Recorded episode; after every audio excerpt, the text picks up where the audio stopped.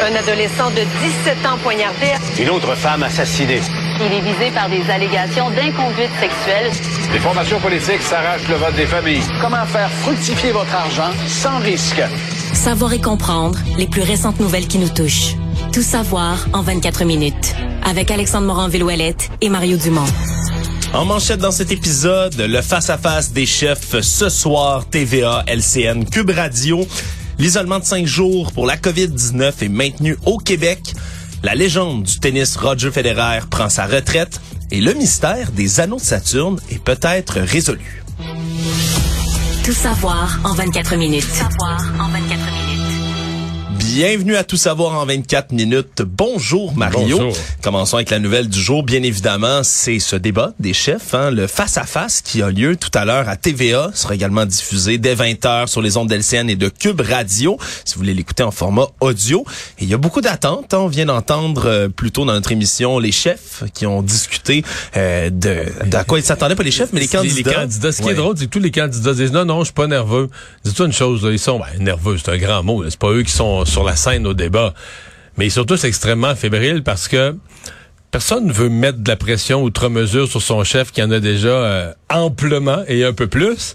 Mais Mais euh, en dedans, mettons que t'es dans un comté où c'est serré, là. Tu dis, euh, ce soir, ça se peut que ça, ça se peut que ma, ma carrière se joue. C'est ça, ton avenir à Si toi-même. mon chef se plante, là, même moi, si je me débat, je fais du porte-à-porte, là, puis tu sais, je, me- je me débat, je me débat, je me débat, je vais cogner aux portes, les gens vont me dire, vous êtes bien fin d'être venu, vous, on vous aime bien, mais là, cette année, cette année, on va Ouais, votre chef, euh, pas Alors qu'à l'inverse, si t'es dans un comté où tu travailles fort, mais t'es pas tout à fait gagnant, mais tu sens que c'est serré, mais t'en manque un peu, et que ton chef sort la balle du stade en langage de baseball.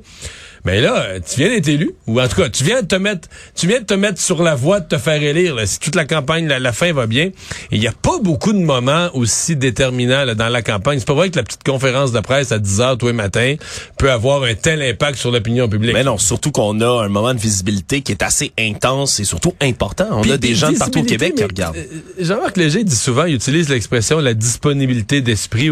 L'électeur, il est pas juste il est pas juste là, il est pas juste attentif, mais il est comme disponible à se faire convaincre, là, à changer d'idée, à se faire convaincre. Dit, regarde, je m'assois là, je vais regarder ça pour, pour me faire une idée. Dans certains cas, ben, se faire une idée, c'est conforter une idée qu'on a déjà. Mais dans certains cas, on s'assoit là pour conforter une idée qu'on a déjà.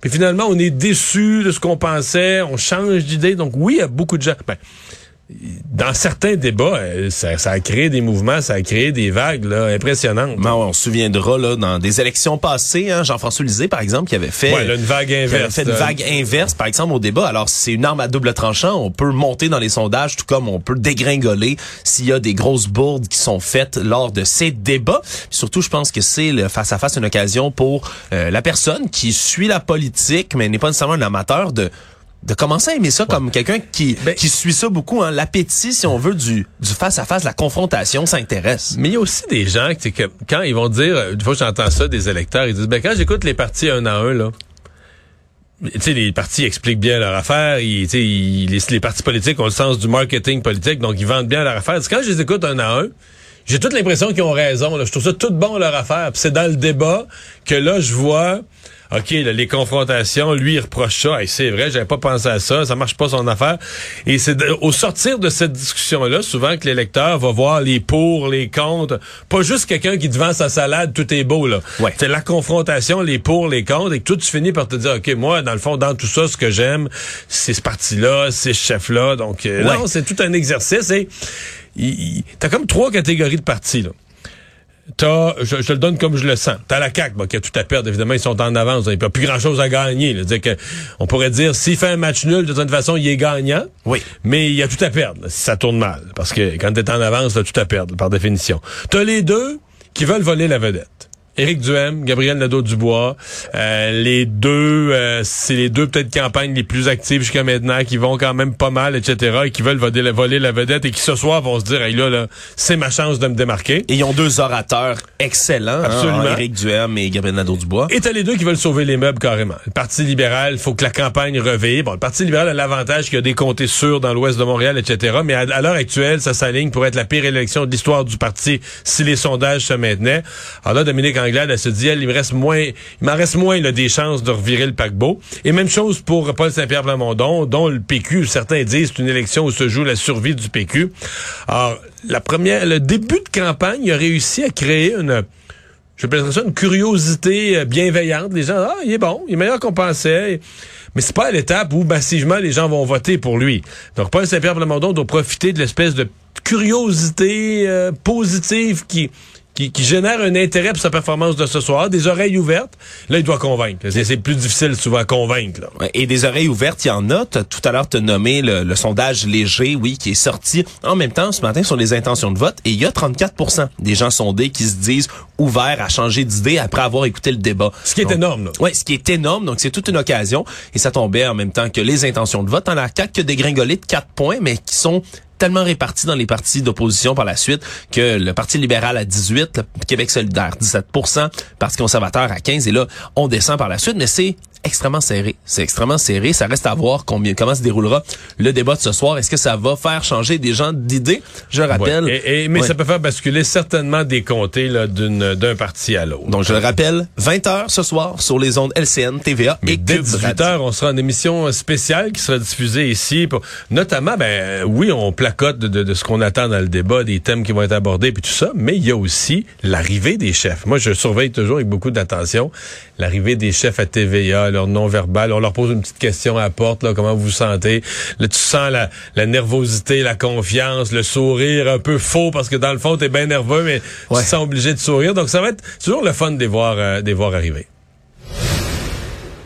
Sinon, on passe momentanément sur la scène fédérale parce que le Parti conservateur, dont le chef Pierre Poilievre, a lancé une campagne un peu agressive hier, on peut le dire, là, en envoyant des textos, des gazouillis un peu partout aux gens là du de la circonscription de Richmond-Arthabasca, celle de Alain Reyes, qui venait justement de démissionner du parti en demandant aux gens d'aller ni plus ni moins que réclamer sa démission.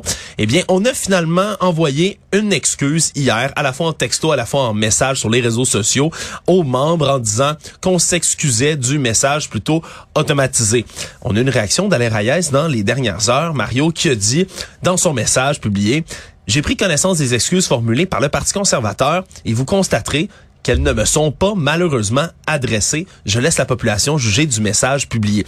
Donc, euh, disons que la hache de guerre est pas du tout enterrée en ce moment entre Alain Reyes et le Parti conservateur. Moi, la question que j'ai envie de te poser, Mario, est-ce qu'il y a d'autres députés dans le parti qui risquent de, de faire comme M. Reyes, dans le fond, de voir M. Poiliev aller avec son style Pas à tout casser puis partir? maintenant. Les autres députés du Québec là, ont décidé de rester, clairement. Bon, si tu me posais la question, est-ce qu'ils ont été mal à l'aise de cette, mal à l'aise de cet épisode? Et est-ce que ça, dans leur motivation générale, je pense pas que ça a été bon, là, tu sais. Mais je pense que la plupart vont se convaincre, ben là, qu'est-ce que tu veux qu'on fasse, Alain? Il aurait dû faire comme nous autres, il aurait dû se rallier. Mais il y a un malaise dans le caucus québécois. Puis là, ben, pense qu'ils sont un peu en attente. Là. C'est contrairement à Alain Reyes, les autres donnent une chance aux coureurs. On va voir ce que Pierre Poilievre fait, on va voir comment il se comporte, on va voir comment ça va dans le parti, on va voir quel genre de thème il met de l'avant. Euh, puis il pourrait décider. Tu sais, tu peux aussi, quand t'es pas à l'aise dans un parti, tu sais, t'es élu, tu finis ton mandat, tu ramasses la paye. Euh, t'accrois ton fonds de pension en faisant deux ans de plus. Devenir des plantes vertes, comme disait Claire Sanson. Ben non, mais tu tu sais, j'ai vu des députés dans le passé complètement démotivés, mais travaillant dans le sens que t'as des gens qui ont le sens du devoir, là. Tu sais, ils auront plus, on va dire, la flamme partisane de dire c'est mon parti, mais ils vont faire ce qui est nécessaire. Il y a une commission mmh. parlementaire, là, qui siège, ils siègent, mettons, sur le comité parlementaire des finances. Il y a une réunion à 10 heures, ils vont être là. Puis ils vont avoir lu les documents, puis ils vont poser des questions sur les finances du Canada. Tu sais, tu fais ton travail de député, mais tu n'as plus la flamme, ce que tu sais, la flamme partisane, là. Puis là, à la période des questions, ils vont te mettre de moins en moins souvent parce qu'ils vont trouver que tu as moins de mordant. Puis tu disparais tranquillement, puis tu te représentes pas. Ça se fait aussi. Actualité. Tout savoir en 24 minutes. Il y a eu une question posée plus tôt cette semaine au premier ministre François Legault au sujet de, de l'isolement COVID, hein, parce que en Ontario, on a décidé là de ne plus obliger les gens à s'isoler cinq jours depuis deux semaines là, euh, à, à- suite à une contraction de la COVID-19. On doit toutefois rester à la maison jusqu'à ce que la fièvre disparaisse en Ontario. Aussi, on doit porter légalement le masque pendant dix jours dans les lieux publics. Mais finalement, aujourd'hui, on a dit que non, le Québec compte pas pour le moment lever l'isolement obligatoire de cinq jours ici au Québec. Le mot important étant ici pour le moment. Ouais. Ouais, ben, un peu de- parce qu'en Ontario, dans le fond, il y a des règles aussi, là. Tu sais, que c'est pas cinq jours, c'est jusqu'à temps que t'aies plus de symptômes. Ou que ça fasse 24 heures que tes symptômes se soient améliorés. Ouais. Puis là, tu peux sortir mais avec un masque. euh, Pour 10 jours. Ouais, pour 10 jours. Sincèrement, je. Puis, tu tout ça est toujours sur une base volontaire parce que. Vous savez, euh, à ce que la personne déclare qu'elle a la COVID, que la personne de bonne foi déclare qu'elle a la COVID. euh, Ça, c'est toujours l'autre l'autre aspect parce qu'à l'approche de l'automne, de l'hiver maintenant, euh, éventuellement qui est à nos portes, il risque d'y en avoir d'autres, des, des bébites. On va Ouais, pas dire que qui se c'est ben, le gastro. Le- Autour le- de moi, il y en a eu là, des rhumes. Tu sais, depuis 2020, c'était une vraie farce. là. Moi, mettons, j'avais pas eu le rhume. là. Je l'ai eu, là. C'était pas la COVID, je me suis testé huit fois. Mais moi, j'avais sincèrement, j'essayais d'y repenser. J'ai dit, je pense que j'ai pas eu le rhume depuis mars 2020. Mais c'est vrai, on fait tellement les, attention. avec les masques, des mesures, se lave les mains. ça, puis pendant longtemps, on se touchait plus, puis tout ça, puis fait qu'on se tenait loin de tout le monde, et que ça a aussi ralenti la circulation d'un paquet d'autres, euh, d'un paquet d'autres microbes. Donc, euh, c'est, mais j'ai pas de misère à me faire une, une tête, euh, une tête là-dessus. Est-ce que les employeurs, par exemple, vont Vont, vont, vont intervenir là-dedans pour dire nous euh, laissez venir notre main d'œuvre si on prend les mesures parce que ces cinq jours-là d'isolement est-ce que ça peut nuire? Ouais, parce que la question est à se poser. qu'il faudra avoir là, Ouais, c'est la question à se poser. Et pendant combien de temps on maintiendra tout ça et surtout, est-ce que ça va continuer à être nécessaire à l'approche de, de l'hiver le Québec et l'Ontario là se sont tenus sur les mesures, les ont enlevées toujours dans les mêmes semaines. Et sont, euh, regarde l'historique des mesures, se sont tenus proches, proches, proches là depuis depuis trois ans. Tout savoir en 24 minutes. Il y a de la visite au Québec, Mario, en ce moment. Pour la deuxième fois de son histoire, la Cour suprême tient des audiences à l'extérieur d'Ottawa. Se sont déplacés à Québec spécialement pour une audience. Là, les neuf juges de la Cour suprême, et pas n'importe laquelle, se penchent aujourd'hui sur l'interdiction québécoise de cultiver du cannabis chez soi à des fins personnelles. On se rappellera au Canada, on permet la possession de jusqu'à quatre plants de potes, donc de cannabis à la maison. Et, la loi Trudeau permettait la production à la maison. Voilà, donc quatre plants Et maximum. le gouvernement Legault a interdit ce qui était permis. Exactement. Et donc, au départ, ben, c'est Monsieur Murray Hall, Jannick Murray Hall de son nom, qui lui dit ben, que le Québec va à l'encontre de la loi fédérale, empiète sur des compétences exclusives du fédéral en matière criminelle. Au départ, a gagné devant la Cour supérieure en 2019. Québec a par la suite fait appel de la cause en disant que oui, le fédéral a juri- euh, juridiction en matière criminelle, mais pas en matière de santé. Ils ont gagné. Et donc maintenant, en mars dernier, Mais tu sais qu'ils ils- Ouais. utilisent la juridiction de la santé, mais la vraie raison de ça, les vrais demandeurs de ça, c'est beaucoup les propriétaires de logements. Là.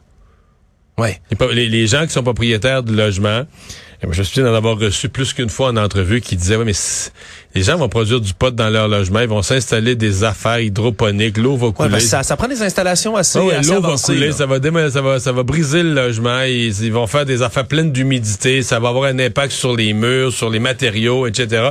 Il y a beaucoup d'inquiétudes des propriétaires de logements sur le fait. Puis ils croyaient pas parce que je pense que la limite de la loi fédérale c'est quatre plans. Mais les propriétaires disent ben une fois tu permets quatre plans, est-ce que deux colocs qui habitent dans le même euh, dans la même maison ont le droit à huit? Euh, Tu sais c'est euh, ça s'arrête tout. là. Puis une fois Ouais. que tu le permets, ça veut dire qu'il y aura plus d'inspecteurs, personne ne va vérifier ça, qu'il y en a qui vont en produire 20. En tout cas, il y avait vraiment de de, la résistance et je pense que c'est bien plus à ça qu'à des vrais motifs de santé que le gouvernement du Québec avait réagi. Mais ceci dit, ils le font au nom de la santé puis la compétence. On, va voir ce que la Cour suprême dit, mais la compétence, la compétence en santé, elle est vraiment au Québec. Aujourd'hui, un possible cas, ou tout ce qui en a l'apparence d'un cas de rage au volant extrême, a eu lieu à Laval. Un homme de 53 ans luttait pour sa vie là, après avoir été impliqué dans cet épisode qui est survenu peu avant 8 heures ce matin sur une voie de service d'autoroute 15 Nord. Il y a deux voitures qui ont eu un accrochage tout d'abord, puis lorsqu'un... Hein, euh, on- parce que le véhicule qui est resté sur place, celui du monsieur qui est maintenant hospitalisé, Euh, c'est sûr que les, ce matin, les caméras TVA étaient là. On ne voyait même pas des gratignures. Peut-être c'est de l'autre côté du véhicule. Là. C'est pas, euh, il a pas scrappé non, son non. bumper en bon C'est un accrochage vraiment mineur. Tu te dis, OK, c'est ça fait peur. OK, un accrochage aussi mineur. Et l'homme serait débarqué comme c'est bonne procédure de faire. Tu descends de ton véhicule, Ouais, puis l'autre te fonce échanger de- les informations. L'autre te fonce dessus et te, tue ou presque. Là. Exactement. L'autre homme l'aurait frappé, euh, du moins l'autre automobiliste l'aurait frappé, happé, aurait pris la fuite. Pour l'instant, il n'est pas localisé encore. Ce Ça m'étonne parce qu'il me semble dans les autoroutes, en bas de, en plus c'est près d'un viaduc, il y a tellement de caméras de surveillance. Mais Les enquêteurs de la police de Laval sont euh, sur place, là, ont tenté de comprendre un peu la séquence des événements toute la journée. On a même bloqué une partie du passage à ce moment-là. On dit avoir retrouvé une paire de lunettes sur l'incident. Il y, a, il y a plein de détails bizarres et pour l'instant, on l'a pas retrouvé, mais comme tu le dis, c'est une question de temps avant qu'on puisse lui mettre la main au collet. Sinon, encore une fois, dans les affaires policières, hier, on était à la recherche là dans Saint-Henri-de-Taillon euh, de la dépouille d'un homme qui serait qui serait tombé, un homme qui serait tombé lors d'un glissement de terrain là sur une route, un affaissement dû à un coup d'eau. Et depuis Parce ce qu'on avait matin, retrouvé son véhicule sans Ouais. occupant. En fait, il y a deux véhicules qui ont été retrouvés. Il y a un des deux, un des deux véhicules, le, le- le conducteur avait réussi à, à nager vers la rive. Exact. Et là, on avait déployé des effectifs de la SQ là en grand nombre, des patrouilleurs à pied, des plongeurs, des policiers en embarcation, maîtres chiens, hélicoptères. Bref, on n'a pas lésiné sur les moyens pour retrouver. Mais malheureusement, c'est le corps inanimé d'un homme qui a finalement été retrouvé autour de 10 heures ce matin Mais à beaucoup plus loin, là. plus de 4 km. C'est tellement fort, là, parce que c'est un, la fois, c'est comme un petit ruisseau avec un petit pont, mais tout ça, il y a eu un glissement de terrain, tout ça est parti. Mais là, pendant quelques heures, le petit ruisseau est devenu euh, Un moyen, torrent. un moyen torrent, c'est ça. Ni plus ni moins qu'un torrent et donc s'en emporter sur des kilomètres et des kilomètres euh, l'asphalte, les voitures et Il y a, il y a des les morts gens. comme ça, que toutes les morts sont épouvantables, les accidents, jusqu'à un certain point, les accidents sont tous absurdes, là, une distraction, une connerie, finalement, t'as un mort. Ouais. Mais je me dis, la famille de cet homme-là doivent quand même, tu dois pas en revenir, dire, il était, le rang qui est déjà, ce qu'on comprend, c'est que ce rang-là était déjà le contournement pour un autre rang où il y a eu, il y a eu un glissement de terrain au mois de juin, euh, qui a pas été réparé encore complètement. Donc, euh, ça, c'est une voie de, de contournement. Mais au lac Saint-Jean, il y a, il y a une, tellement une particularité du sol, du sol. justement, qui est propice à ce genre dis, de- là, la, famille du monsieur, là, tu dis, ben voyons donc. D'ailleurs, on n'a pas confirmé de manière formelle de- du côté de la SQ l'identité de la victime, mais la famille et les proches de celui-ci ont déjà commencé à lui rendre hommage sur les réseaux sociaux. Il s'agirait de Jean Dufour, un homme de 61 ans qui habitait à quelques kilomètres du lieu du drame. Donc, euh, il y- devrait y avoir identification officielle de cet homme. Savoir et comprendre. Tout savoir en 24 minutes. Toujours dans les affaires judiciaires, il y a trois dangereux criminels qui ont tiré en pleine rue sur un homme qui tentait de défendre sa conjointe dans des événements qui remontent à septembre 2018, qui vont devoir purger des peines assez sévères qui vont jusqu'à 12 ans de pénitencier. Tout ça dans un jugement qui a été rendu euh, par la juge Patricia Compagnonne cette semaine pour des crimes là assez sordides. Là, ont tiré sur un homme à de multiples reprises en pleine rue à Montréal alors qu'il fuyait à toutes jambes après une échauffourée avec sa copine. Bref, toutes sortes de, de de- de- d'hommes qui ont été maintenant condamnés et qui cumulent des condamnations en très grand nombre. Mario, il y en a un qui a une 16, ans- il y a 16 condamnations à son actif, l'autre une vingtaine et même un qui a une fiche criminelle garnie de 98 condamnations. Et la juge n'a pas été Ce tendre qu'on à leur appelle des gens bien connus des milieux policiers. très bien connu même. Et donc, là, en s'alarmant du nombre croissant de fusillades, la juge a rendu justement son verdict en Ben, précisant... ils ont déchargé une arme à feu sur la place publique. À un moment donné, euh, Ouais, puis c'est c'est des jugements qui sont appelés là du côté de la justice à être de plus en plus sévères envers ces donc eux, ils ont reçu hommes. combien là, en termes de sanctions? On a 12 ans, 10 ans et 6 ans et 9 mois respectivement pour les Mais trois ça, on hommes peut pas parler de, cette on affaire. peut pas parler de peine bonbon quand même. là. Non. On parle de peine sérieuse. C'est des peines sérieuses et ça démontre que la justice veut de plus en plus ben prend acte et veut prendre aussi le mesure contre justement les contrevenants qui utilisent des armes à feu euh, à Montréal. Et sur ce même thème ben il y a la police de Montréal le SPVM qui a annoncé aujourd'hui son escouade multidisciplinaire qui va être déployée dans les écoles. Donc l'équipe de prévention de la violence comme ça qui vont comporter entre autres ben, des agents policiers préventionnistes des intervenants psychosociaux un expert en cri- cybercriminalité également qui vont se promener selon les demandes Mario dans les écoles. Alors en gros lorsqu'on a une école qui voit un problème qui voit qu'ils ont des jeunes qui sont peut-être affiliés à des gangs, des problèmes de violence, de proxénétisme, etc., vont pouvoir appeler cette escouade-là qui va venir sur l'école, faire un diagnostic et mettre ensuite un plan d'action en place. Donc, ça va se greffer aux autres projets communautaires qui sont déjà euh, de mise un peu partout à Montréal et qui pourraient là, vraiment, à la demande des écoles, venir agir. C'est une mesure de plus, mais on essaie vraiment d'éteindre un énorme Ouais. feu avec un seau d'eau. là. Ouais, ouais, ouais. euh, c'est probablement là, dans le volet prévention. Puis qui dit prévention, ben évidemment, faut aller voir les jeunes. euh, faut aller voir les jeunes, faut aller dans les écoles. Mais tu sais, c'est que le problème que tu as, c'est que là, tu fais de la prévention à moyen et long terme. Ça répond pas tout à fait à la question qu'est-ce que tu fais dans l'immédiat? Parce que le problème, lui, il est, là, il est ici maintenant. Le problème, il est, aigu. Donc, euh, je dis pas qu'il faut pas faire ça. Mais tu sais, quand la mairesse avait juste ça à dire cette semaine sur une nuit où il y a eu quatre fusillades, tu dis ouais là, il y a, un problème entre le- les effets à long terme d'une mesure comme ça, puis le problème urgent à court terme. Le monde. Impossible de passer à côté de la nouvelle sportive du jour. La légende du tennis, le Suisse Roger Federer, qui a annoncé ce matin sa retraite. Retraite qui sera effective tout de suite après la Laver Cup, compétition à Londres entre le 23 et le 25 septembre, qui sera donc sa dernière compétition de l'ATP. Faut dire que Federer a 41 ans et non seulement Ouais, ben, grand champion, il a vieilli, mais surtout, il a pu compétitionner depuis Wimbledon en 2021. Il avait été éliminé en quart de finale et donc veut revenir à l'issue comme ça, un peu comme Serena Williams le fait au euh, US Open. Ouais. Venir faire un dernier tour de piste pour les Ça fait partisans, un an qu'il n'a pas fait un tournoi majeur. Serait, ben, je dis pas qu'il, je pense pas qu'il va être mauvais. C'est un grand joueur, mais à 41 ans, après un an sans jouer, je pense pas qu'il va être au sommet de sa carrière là, quand il va jouer ce dernier tournoi. Je pense que c'est plus un tour d'honneur. Ouais, un tour d'honneur, mais la Laver Cup, qui est peut-être moins connue, là, qui est pas aussi prestigieuse que certains autres grands tournois, ben, pourrait quand même attirer beaucoup plus de monde qu'à l'habitude Ça, oui. voudrait voir Roger Federer Mais je voyais les commentaires aujourd'hui. Écoute, sur les réseaux sociaux, il y en a eu, il y en a eu du fédéral. puis Très, très, très respecté. Pour les amateurs de tennis, c'est vraiment l'ultime euh, gentleman euh, capable de coups euh, de coups remarquables le long des lignes, là, tu sais, qui ont marqué l'histoire, de coups à des moments où tu as absolument besoin du point. Puis euh, Ouais, et qui, et qui laisse son empreinte vraiment comme, comme celle-là, tu l'as précisé, le, le gentleman du tennis. Chose certaine, il sera manqué par les amateurs.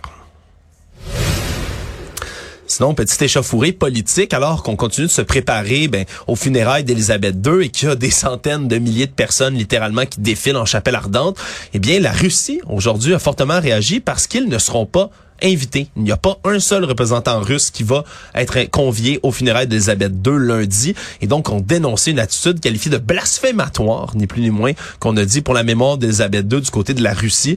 Il y a quatre pays qui ne sont pas invités. En ce moment, aucun représentant. C'est le Bélarus, donc l'allié de la Russie, la Birmanie et la Corée du Nord, qui sont les pays qui n'ont pas de représentants, qui sont conviés là-bas. Et on n'a pas marché nos mots comme d'habitude dans la diplomatie russe. Désormais, les élites britanniques sont aux côtés des nazis. Donc, continuant de perpétuer Eh des, des mythes qu'ils donnent euh, aux côtés là, de l'Ukraine. Poutine invité aux funérailles de la reine. Ouais, ça aurait été un représentant plus que Poutine, mais là... Mais euh, une fois que t'invites, t'invites. Une fois que t'invites, c'est comme t'invites Poutine en bout de ligne. Il, lui il peut envoyer un représentant, mais toi tu peux pas inviter un pays puis dire envoyer euh, le numéro 7 du pays. Exact. Euh, je sais pas, il falloir que la, falloir que la Russie euh, prenne acte des conséquences de leurs actes. là. Ils se Ouais. sont mis sur la liste des parias du monde. puis Ils vont continuer à japper fort, c'est certain, à chaque fois qu'il y a ce genre d'événements-là. Ils seront pas plus conviés. Tout ça se déroule, Mario, sous fond de d'un autre dirigeant russe important, homme d'affaires, qui est mort dans des circonstances mystérieuses. Ça en fait neuf depuis là, le début de l'invasion russe en Ukraine, qui meurt dans des la circonstances plupart dans le secteur de l'énergie. La plupart dans le secteur de l'énergie et celui-ci là ne fait pas nécessairement différence. Là, Ivan Pekorin, qui était le directeur général de la Corporation pour le développement de l'Extrême-Orient et de l'Arctique, lui a été retrouvé mort à Vladivostok, dit-on noyé le 10 septembre dernier. On a retrouvé son corps après ça sur le- sur la berge, mais là ça commence à en faire beaucoup. Tu sais, Mario, que moi, j'aime les théories du complot, règle générale, mais là, commence à faire pas mal. Il y en a six des neuf hommes décédés qui étaient justement dans le secteur énergétique. Et même qu'au début du mois de septembre, là, euh, le président de Lukoil, Ravil Maganov, dont la compagnie avait été critique de l'invasion russe en Ukraine, est décédé après tombé de la fenêtre d'un hôpital de Moscou. Je sais pas combien de fois les gens euh, meurent en tombant d'une fenêtre d'hôpital. C'est ça, euh, des accidents de toutes sortes, des empoisonnements, ou en tout cas des maladies euh, bizarres. C'est euh, Est-ce qu'il y a des enquêtes policières bien faites à chaque fois? Je sais pas, ils n'ont pas l'équivalent du. DPCP Ouais, ouais, pour ça, communiquer ça, ça. là-bas en Russie.